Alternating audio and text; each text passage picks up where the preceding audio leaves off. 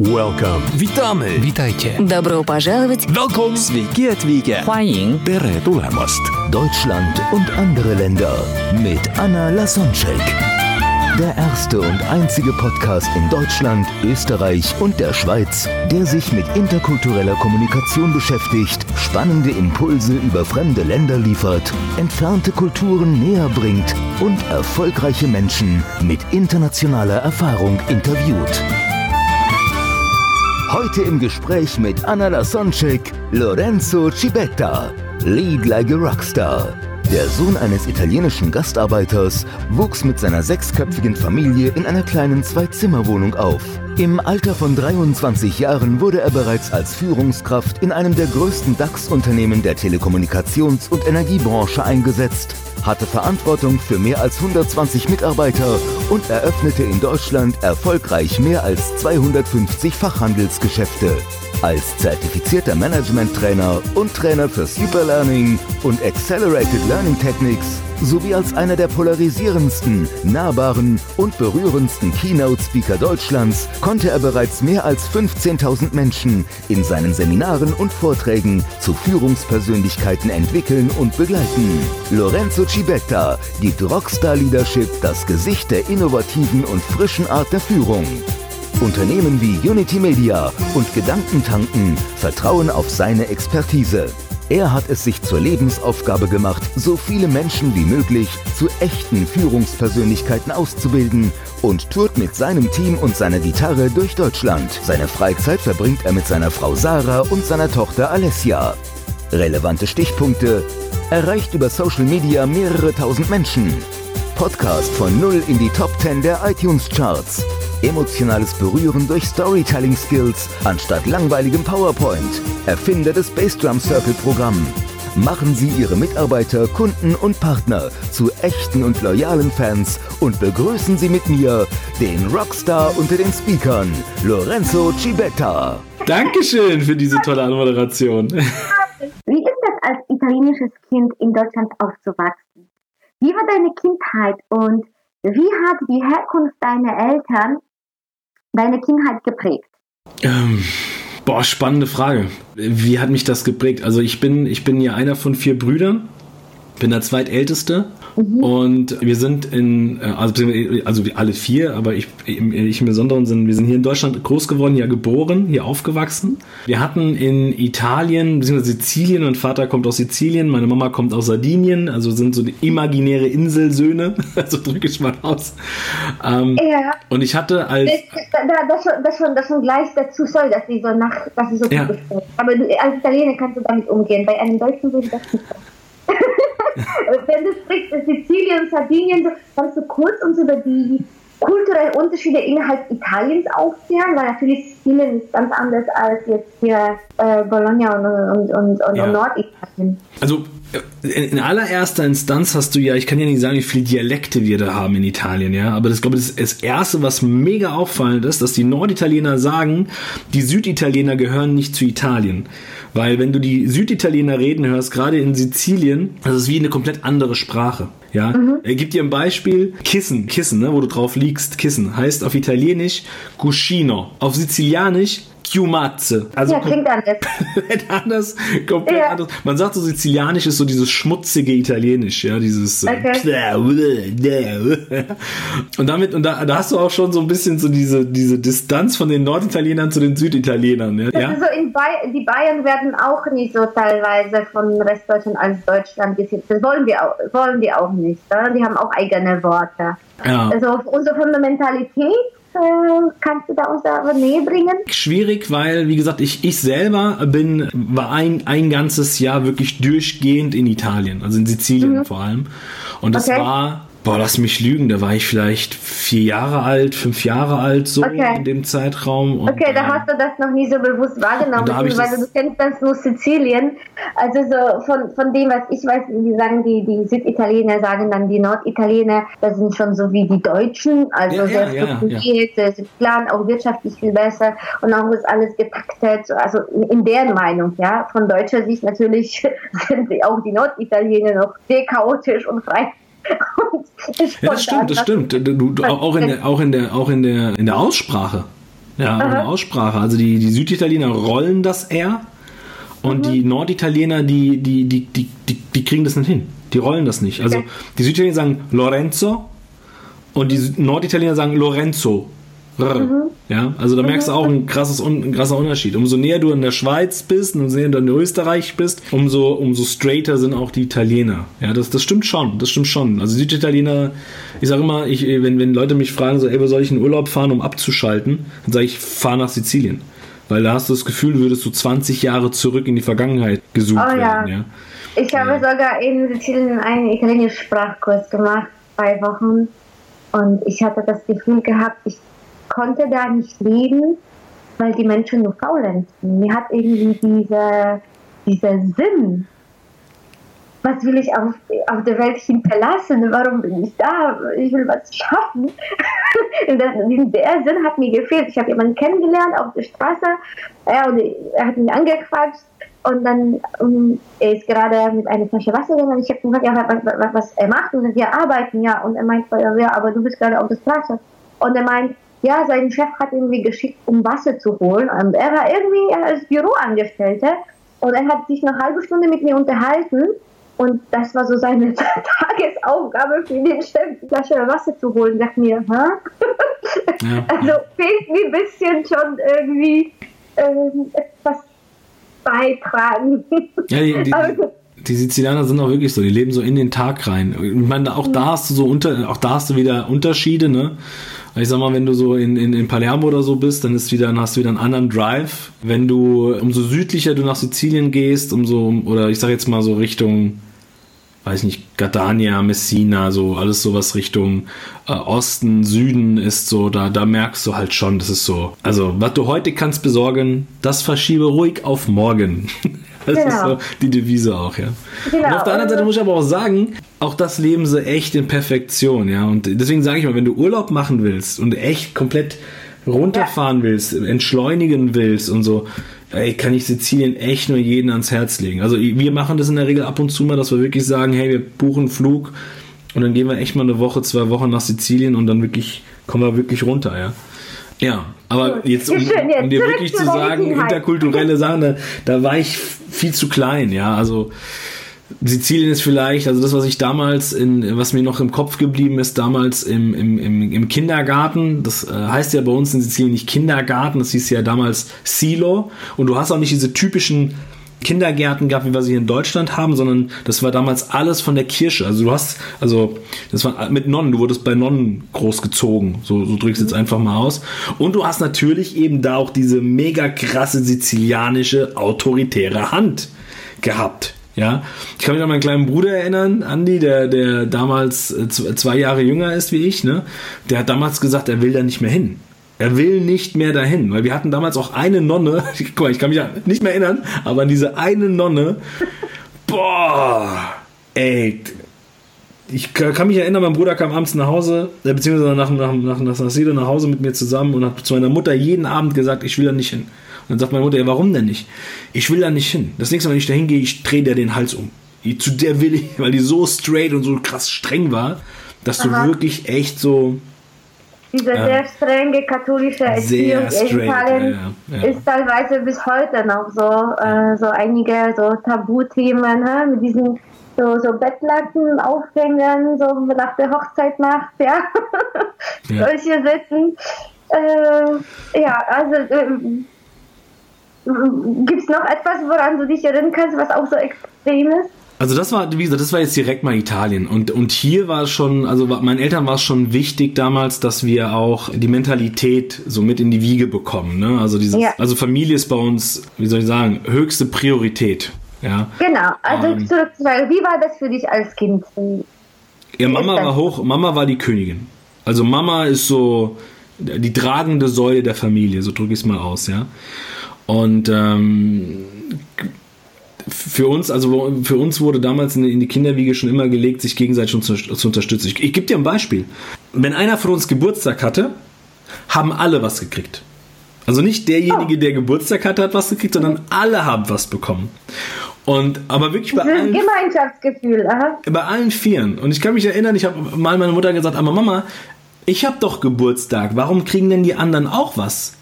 Und dann sagt meine Mutter, und das fand ich, fand ich damals so geil von ihr auch, die sagt, weißt du, Lori, klar hast du heute Geburtstag und auch klar feiern wir heute diesen Tag, dass du geboren bist. Aber ich habe dich genauso lieb wie alle anderen. Und da macht der Tag der Geburt das nicht größer und nicht kleiner. Weil ihr habt alle die gleiche Wertigkeit, ihr habt alle, also jetzt nicht in den Worten, aber die hat das damals so, die, die hat, ihr seid mir alle wichtig, deswegen haben wir alle das gleiche verdient. Keiner mehr und keiner weniger. Weil nicht der eine kriegt mehr Liebe und der andere kriegt weniger Liebe. Jetzt, wenn du mich so fragst, war das, das war wirklich so, wir hatten damals gar nichts, wir hatten wirklich nichts. Äh, ich kann mich an äh, Zeiten erinnern, da hat äh, mein Vater so ein grünen Opel Kadett mhm. besessen und wir konnten die Autosteuer nicht bezahlen und hat das Auto ein Jahr lang dagestanden. Wir haben zu sechs in einer Zwei-Zimmer-Wohnung gelebt, das stimmt wirklich so. Sind, ich kann mich erinnern, wir hatten 25 Quadratmeter Zimmer und haben da so einen weißen, weißen, massiven, nee, zwei Schränke reingemacht, damit wir den Raum in zwei geteilt haben. Schlafzimmer für meine Eltern und Kinderzimmer für vier Brüder, also für uns Vieren. Ja, wir haben so in mhm. 10 Quadratmeter, 12 Quadratmeter gelebt. Wir hatten wirklich nicht viel abends auch, waren wir froh, wenn wir vielleicht mal so ein Butterbrot hatten oder das wirklich Klischee, Spaghetti mit Tomatensauce, weil es einfach günstig war. Aber uns hat es nie an Liebe gefehlt. Also uns hat es mhm. nie an, an diesem, an diesem, an diesem, an dieses Gemeinschaftsgefühl gefehlt. Ne? Also auch so der große Bruder passt auf den kleinen Bruder auf und das geht so durch die Reihen durch und wenn keiner geht alleine zur Schule, sondern zusammen zur Schule und wenn er eine Hausaufgaben hatte, dann hat man gemeinsam immer Hausaufgaben gemacht, nie einer alleine, ja. Ja, das sind so Sachen, da kann ich mich extrem gut dran erinnern. Und ja, das ja. ist so, das ist, ja. Also, äh, äh, mir kommt es gerade, ich habe äh, es, es ist so den Gedanke, es gibt Menschen, die mit Essstörungen, die sagen, die zum Beispiel kommen abends nach Hause und futtern so viel Essen, weil die, weil die sich nicht erfüllt fühlen, weil denen an Gefühlen, an Liebe fehlt. Ne? Und du sagst, wenn man dank der Gemeinschaft, dank dieses Zusammengehörigkeitsgefühl viel Liebe und, und das Miteinandergefühl erfährt, dann ist auch Scheibe Brot und, und Spaghetti mit Tomaten, es reicht auch. Ne? Ja, ja. Du Weil hast halt eben. Hast geliebt und erfüllt fühlen. Ja, du, du, hast halt diese Emotion, sage ich mal, diese Liebe, also jetzt bei uns Italienern ist es so und äh, in beiden Richtungen natürlich auch gespürt. Ne? Also du hast die mhm. eine Seite gehabt von der Mama, die halt sehr fürsorglich war. Also meine Mutter ist auch heute noch immer, ist die einzige, die anruft. Jetzt, jetzt haben wir ja WhatsApp, das heißt, sie schreibt auch WhatsApps, ja, so hey Freunde, wie geht's euch? Alles gut? und mein Vater doch schon so die diese wirklich sizilianische strenge Hand. Ja, also es ist auch mhm. so derjenige, der zu Hause nicht viel gesprochen hat, aber du hattest von vornherein Respekt. Also du wusstest mhm. ganz genau, wenn Papa nach Hause kommt, dann äh, husch husch. Ja, so. Dann äh, da hast du nichts zu sagen, du hast nichts zu melden. Papa war halt schon, der hat immer mal wieder so seine Momente gehabt, wo er uns Jungs über den Kopf gestreichelt hat und so, ja. Aber er war halt schon sehr autoritär, so von seiner Art. Mhm. Ne? Also dieses ja. sizilianische Oberhaupt am Kopf vom Tisch sitzen, abends und alle am Essen sind. Das hat er schon echt extrem gelebt. Das heißt halt dann deine Mutter, die so gefahren warte mal, bis der Papa nach Hause kommt. Standardsatz. Ja? Standardsatz. Okay. Ich kann dir eine Geschichte erzählen. ich kann mich erinnern, ich und mein kleiner Bruder, wir haben uns damals, das war, weiß ich gar nicht, zweite Klasse, dritte Klasse oder sowas, ja. Und wir haben uns Nike-Schuhe gewünscht. Ja, wir wollen unbedingt so Nike-Schuhe haben. Warum? Weil damals alle Kinder im Umkreis bei uns mit so Nike-Schuhen rumgerannt sind. Beziehungsweise nicht im Umkreis, sondern in den Schulen mit diesen Nike-Schuhen rumgerannt sind. Und wir ja. wollen unbedingt diese Nike-Schuhe haben. Und meine Mama hat damals gesagt, ihr kriegt die Nike-Schuhe. Aber dafür, also wir wollten die haben, und dafür aber kriegt ihr die nächsten Geburtstage, die nächsten zwei Geburtstage und die nächsten zwei Weihnachten keine Geschenke. Weil das Geld nehmen wir, um euch diese Nike-Schuhe zu kaufen, weil die waren halt schon teuer damals, ne? Also für unsere Verhältnisse. Und ich kann mich daran erinnern, ey, was haben wir gefeiert, als wir diese Schuhe bekommen haben.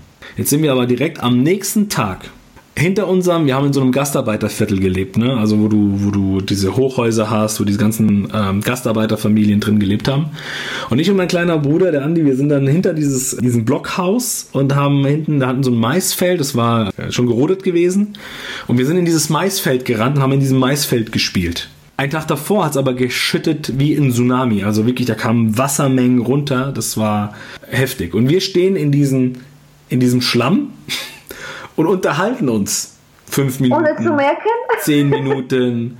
Und irgendwann sagt mein kleiner Bruder so: Scheiße, Lori, wir sind fast zu den Knien in dem Boden. Also wir waren fast bis zu den Knien in diesem Schlammboden drin, mit den neuen Schuhen, die keine Ahnung, wie viel D-Mark damals gekostet haben.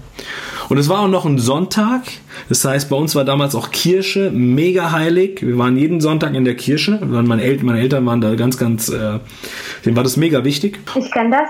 Und wir, wir sind nicht mehr rausgekommen. Wir, wir haben wir es nicht mehr geschafft, aus diesem Boden rauszukommen, weil wir halt noch so klein waren. Ne? Und ich sehe nur meinen großen Bruder so einmal, ich als wäre es gestern, ey, einmal so um den Block rein, läuft so die ganzen Parkplätze entlang zu uns, ja. Und der kam dann damals auf dieses Feld, war auch fünf Jahre älter wie wir, ne. Und dann hat er mich so und mein Bruder so und hat uns so beide rausgezogen aus diesem Dreck und ist dann mit uns beiden so rausgelaufen. Ja, die Scheiße war nur, die Schuhe sind drin geblieben.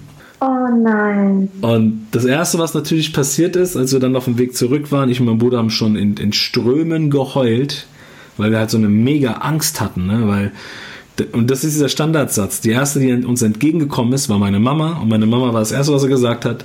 Passt auf, wenn Papa das sieht, ai, ai, ai, dann gibt's richtig, richtig Ärger. Und das war so ein Standardsatz, der hat uns, glaube ich, durch die Kindheit immer mal wieder verfolgt, ja. Ja, ja, dieser Respekt von den Eltern und von den Älteren allgemein ist in Italien viel, viel, viel höher als das in Deutschland ist. Ne? Die Ja. Kinder haben einfach zu gehorchen. Ja. Und was war so dein erstes Erlebnis oder eines der ersten, woran du dich erinnern kannst, wo du gemerkt hast, dass dadurch, dass du in einer italienischen Familie aufgewachsen bist, dass du anders bist als die Deutschen? So, so das Gefühl, irgendwie so dein erster bisschen Kulturschock äh, im Fachbegriff zu, zu den deutschen Kindern, also zu der deutschen Kultur. Also ich glaube, so wirklich der erste krasse Impuls, den ich bekommen habe, war, dass also ich kann mich erinnern, als wir damals zum Beispiel immer in die Schule gegangen sind oder dann in Deutschland im Kindergarten gegangen sind, ja, ähm, war das immer so, dass wir, dass meine Mama oder meine Eltern uns auch, wenn wir dann gesagt haben, tschüss, uns die das mega gezeigt haben. Also meine Mutter, die hat, also meine Mutter macht zum Beispiel, die gibt dir nicht einen Kuss auf die Wange, die knutscht dein ganzes Gesicht, ja. Und ist scheißegal, wie alt du bist. Ja? Meine Mutter macht dann so. Und wir, wir Jungs, ja, wir haben das, wir haben das geliebt im Kindergarten, in der Schule, wir haben das geliebt, weil wir es nicht anders gekannt haben, ja.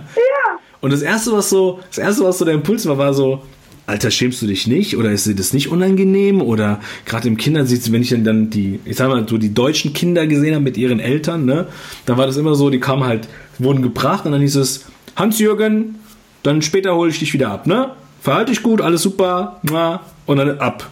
Und ich mir so, hä? Genau. Okay. Und meine Mama, meine Mama, Lorenzo, hey, ciao, allora, und ab. Und ich denke mir so, ah, okay, das ganze Gesicht alles nass.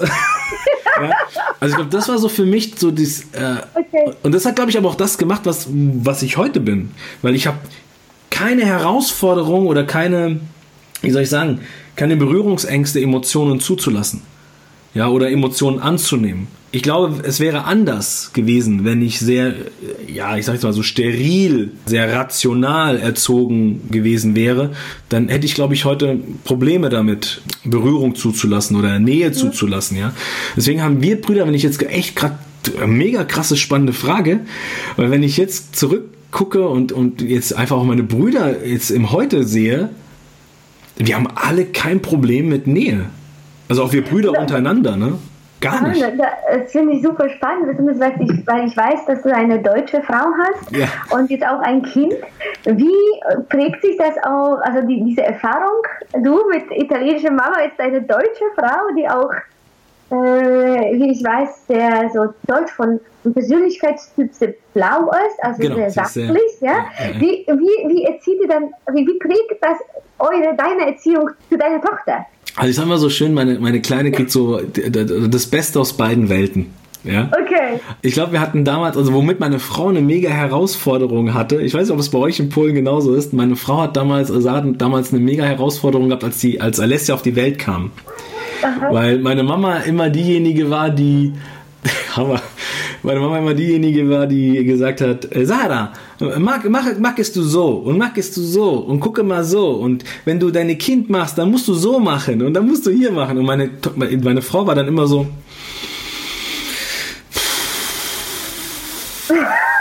Also so dieses- boah, jetzt belehrt sie mich hier und ich bin doch die Mutter und das ist doch mein Kind, obwohl es meine Mutter immer gut gemeint hat.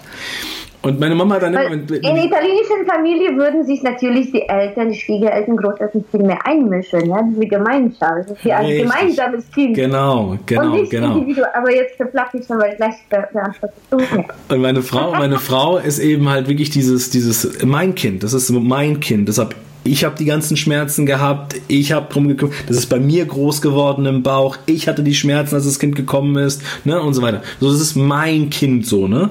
Und meine Mutter sagt halt, das ist das Kind von meinem Sohn. Ich bin die Oma, also bin ich zuständig. Ne? So, also das war so der, der, der Konflikt, glaube ich, den wir damals so hatten in der Anfangszeit.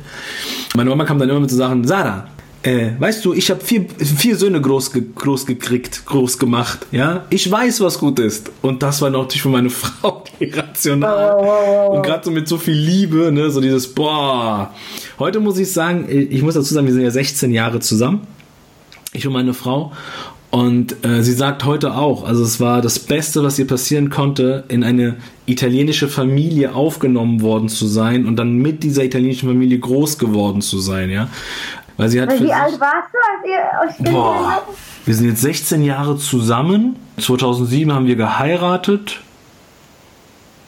Ich bin jetzt Also- 38, 22, 23 Okay, ja, ja, okay, okay. in dem Dreh. Und Alessia ist jetzt 10 Jahre alt, also kann man sich jetzt auch ausrechnen, wie, wie lange das schon her ist. Sarah hat aber damals, und ich kann mich an diesen einen, an diesen einen Abend erinnern, da wollte Alessia nicht schlafen. Und sie hat lange rumgemacht, bis, bis Alessia eingeschlafen ist. Und bei uns Italienern ist es ist zum Beispiel so, da rufst du nicht vorher an und sagst, ey, äh, wollen wir uns heute treffen? 18 Uhr, 19 Uhr, lass mal was ausmachen, lass mal planen, ne? Nö. Wir sind gerade in Häusenstamm, weißt du was? Wir fahren jetzt einfach mal vorbei und klingeln und gucken mal, ob die daheim sind. Wenn die daheim sind, ist cool, wenn nicht, fahren wir weiter. So, ne? So sind Italiener, Ja. die, die, die stimmen das nicht ab, die kommen einfach. Und unsere Kleine ist genau in dem Moment eingeschlafen. Sarah hat, glaube ich, irgendwie drei Stunden rumgemacht, die hat ein bisschen Bauchschmerzen gehabt, die Kleine und so, ne? Und die war damals, weiß gar nicht. klingelt. Ja, acht Monate, ein Jahr alt war die Kleine, so, ne? Und auf einmal, quasi Italiener sind ja nicht so Ding Dong. Italiener sind ja so Ding Dong, Ding Dong, Ding Dong, Ding Dong, Ding Dong, Ding Dong, Ding Dong, Ding Dong, bis die Tür aufgeht. Und ich sitze nur auf dem Sofa und ich wusste schon in dem Moment so, Alter, das ist definitiv Mama und Papa. Kein anderer klingelt so. Und in dem Moment hörst du die Kleine. Uäh! Und die, und die Sarah macht natürlich die Eingangstür auf mit so einem, weißt du, mit so einem Gesicht so. Und meine Mutter, freust du dich nicht, dass wir da sind? Und äh, das war das erste Mal wirklich, dass ich Sarah erlebt habe, wie sie in dem Moment gesagt hat, also meine Mutter heißt Enza, ja, und sie hat gesagt, Enza, das geht so nicht. Weißt du, so der Deutsche so, das geht so nicht. Ihr müsst euch vorher ankündigen. Und meine Mutter natürlich so, ja. Und ab dann waren meine Eltern auch mehrere Wochen nicht mehr bei uns.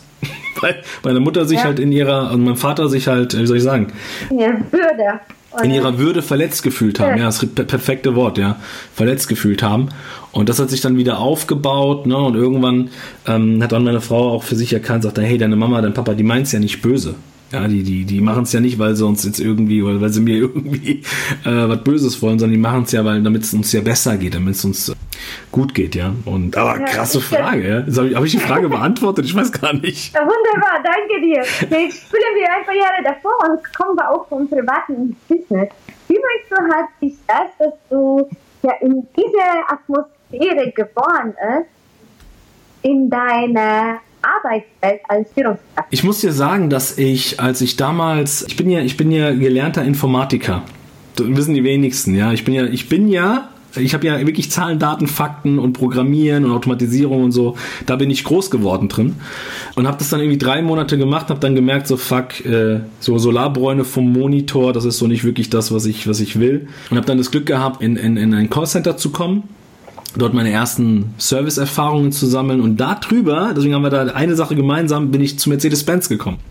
Dort bei Mercedes im Servicebereich gearbeitet. Ja, ich war dann derjenige, der zu, unter anderem auch dafür zuständig war, Aufträge anzunehmen für die, für die Techniker, für die Mecha- Mechaniker im, im, im, in der Werkstatt. Und da hatte ich noch keine Führungserfahrung. Das war ja so One-Man-Show, in Anführungszeichen, noch keine Führungserfahrung. Und ich bin dann irgendwann in den Vertrieb gekommen. Und ähm, meine Eltern hatten damals auch einen Feinkostladen. Also ich erfülle so jegliches Klischee von einer italienischen Familie. Ja, wir hatten so keine Pizzeria, aber einen italienischen Feinkostladen.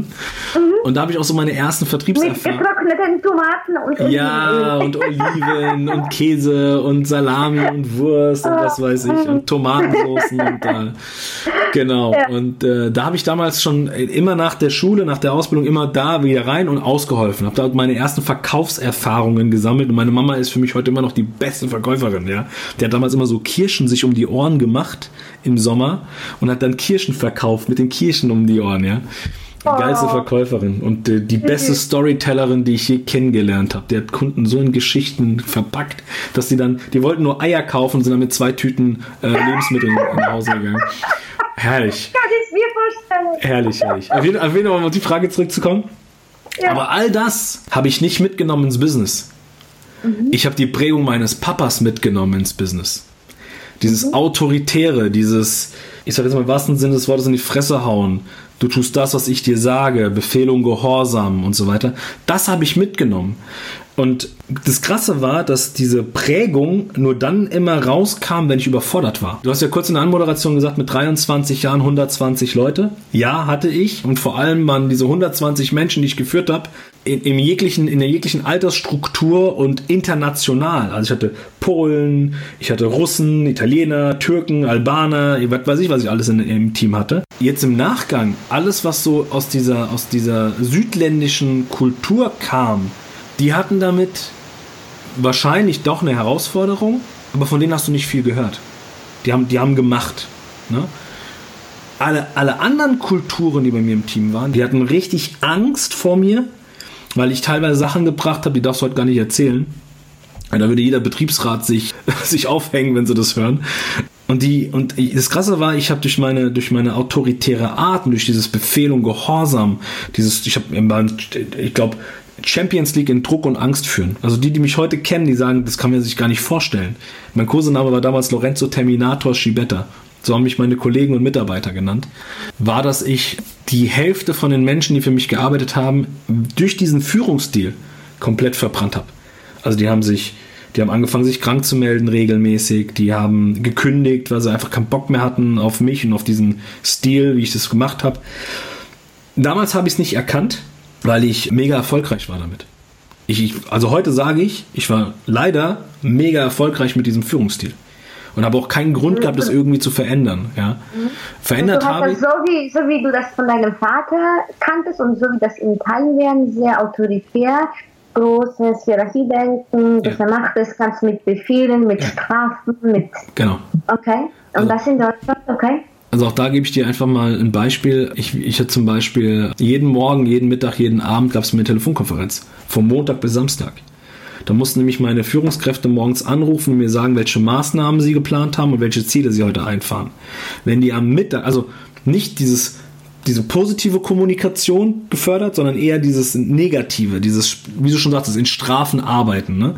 Das heißt, wenn die bis Mittag die, ihre, die Hälfte ihrer Zahlen nicht eingefahren haben, mussten die mich anrufen und mir erklären, warum sie es noch nicht eingefahren haben und was sie machen, um sie bis zum Abend einzufahren.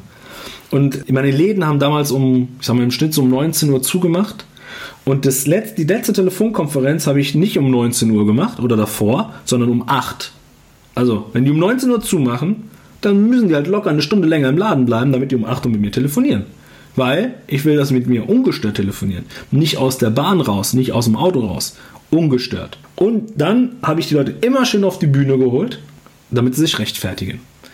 Und das habe ich jeden, an jedem verfluchten Abend gemacht. Ich kann mich an eine Situation erinnern, Anne damals, hatte ich eine, eine, eine Mitarbeiterin bei mir gehabt, die, ist, die hat einen zweijährigen alten Sohn gehabt damals.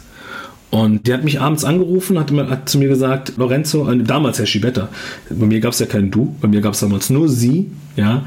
Äh, das Du musste man sich verdienen, das war so ein Standardwort bei mir, so das Du musst du dir verdienen. Und ich habe damals, hat die mich angerufen und gesagt, Herr Schibetta, wenn ich, äh, ich habe die Zahlen nicht geschafft. Und wenn ich mich heute Abend jetzt einwählen muss um 8, dann erreiche ich meine Bahn nicht. Und wenn ich meine Bahn nicht erreiche, dann kann ich meinen Sohn nicht ins Bett bringen. Und wenn ich meinen Sohn nicht ins Bett bringen kann, dann, dann der wird nicht schlafen, dann wird mein Mann, das wird bar. Weißt du, was meine Antwort darauf war? Machen Sie. Ihr Problem nicht zu meinem Problem. Sehen Sie zu, dass Sie Ihre Zahlen schaffen und dann brauchen Sie sich abends nicht einwählen. Und habe aufgelegt. Ich habe nicht irgendwie, ja, äh, bieten Sie mir einen Lösungsvorschlag an und bla bla. Nee, ich habe gesagt, mach dein Problem nicht zu meinem. Aufgelegt. So, und wenn du um 8 nicht da bist, hast du ein Problem. Und so habe ich geführt. Wow, Lorenzo, okay. Ich kenne dich, so wie ich dich kenne, das ist tatsächlich schwer vorstellbar für mich, Ja. dass du früher so geführt hast. Das hat sich geändert. Du hast ein Mind Change erlebt. Ja. Da bin ich neugierig, wie du das geschafft hast, was der Auslöser war und was jetzt deine Tipps sind, wie eine erfolgreiche Führungskommunikation vielleicht dafür, was du jetzt bekannt bist. Also damit bist du jetzt berühmt geworden. Darum geht es in deinen Seminaren mit Gitarre, wo Menschen singen zu, zu eigenen Werten, wo du eine wertschätzende Kommunikation und wertesorientierten, wertorientiertes Führen förderst. Da bin ich neugierig, wie Was ist passiert? schaffst du, genau, wie, wie, Ähm? Hören Sie morgen bei Deutschland und andere Länder. Von der Führungskraft zur Führungspersönlichkeit. Spannende Erkenntnisse von Lorenzo Cibetta.